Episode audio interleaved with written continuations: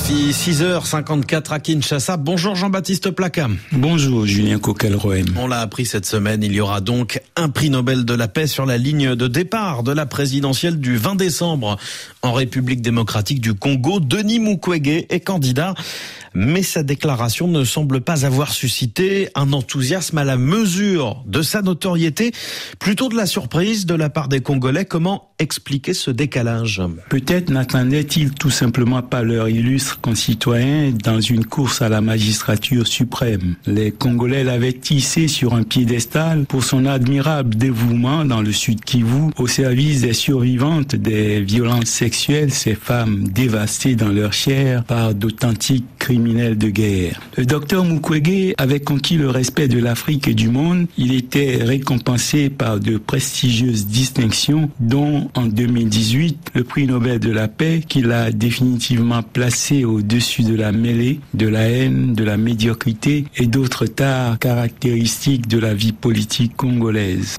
Certains en ont déduit qu'il pouvait incarner le salut de ce peuple longtemps bafoué par des dirigeants indignes. Devait-il pour autant se porter candidat à une présidentielle déjà largement encombrée? C'est là que surgit la circonspection qui explique sans doute pourquoi certains hésitent tant à s'enthousiasmer pour cette candidature. Alors Jean-Baptiste, qu'aurait-il dû faire? Il estime devoir se sacrifier pour sauver la patrie et déclare même, je cite, je ne vais pas attendre 2028, demain ce sera trop tard. Dire cela, comme cela, reviendrait à prétendre que lui seul peut sauver la patrie et uniquement en étant chef de l'État. Double erreur. S'il peut être un bon chef d'État, ce qui n'est en rien une certitude, en dépit de son parcours admirable et du Nobel, son profil est plutôt de ceux que les leaders s'entendent généralement pour aller chercher comme un recours fédérateur. Or ici, c'est lui qui se proclame, soutenu par un groupe de personnes certes respectables, mais il n'est guère que le vingt et quelquième facteur de division et ne peut même pas revendiquer le label de la société civile, cette dernière ayant désigné un autre candidat.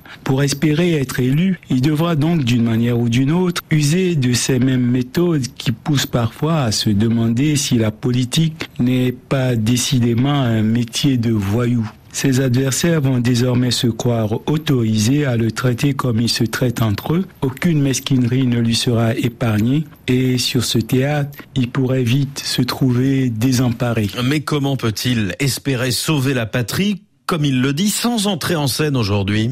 Étant là où il était jusqu'à présent, faisant ce qu'il faisait depuis 1999, il était infiniment plus important et plus utile à son peuple que nombre de ses chefs d'État qui n'ont cessé de bafouer la dignité du Congo et des Congolais. Il pouvait parfaitement contribuer à sauver la patrie en étant simplement une conscience morale, un faiseur de roi, pourquoi pas. Il aurait pu pousser la multitude à s'unir pour le sursaut dont lui-même dit rêver. Il aurait pu raisonner ses ambitions éparses propres à écarteler à mort la RDC. Surtout, il aurait pu être l'arbitre au-dessus de la mêlée pour rappeler, y compris le futur président, à ses obligations et la classe politique à ses responsabilités. Les peuples qui n'ont pas de tels repères, de telle conscience morale, sombrent toujours plus facilement que les autres. Désormais acteurs, ils pourraient, s'ils venaient à être élus, se trouver débordés par la gloutonnerie de certains de ceux qui le poussent aujourd'hui à soi-disant sauver la patrie, mais espèrent secrètement se faire surtout une place au bord de la mangeoire pour, dans son ombre, perpétuer l'œuvre de prédation.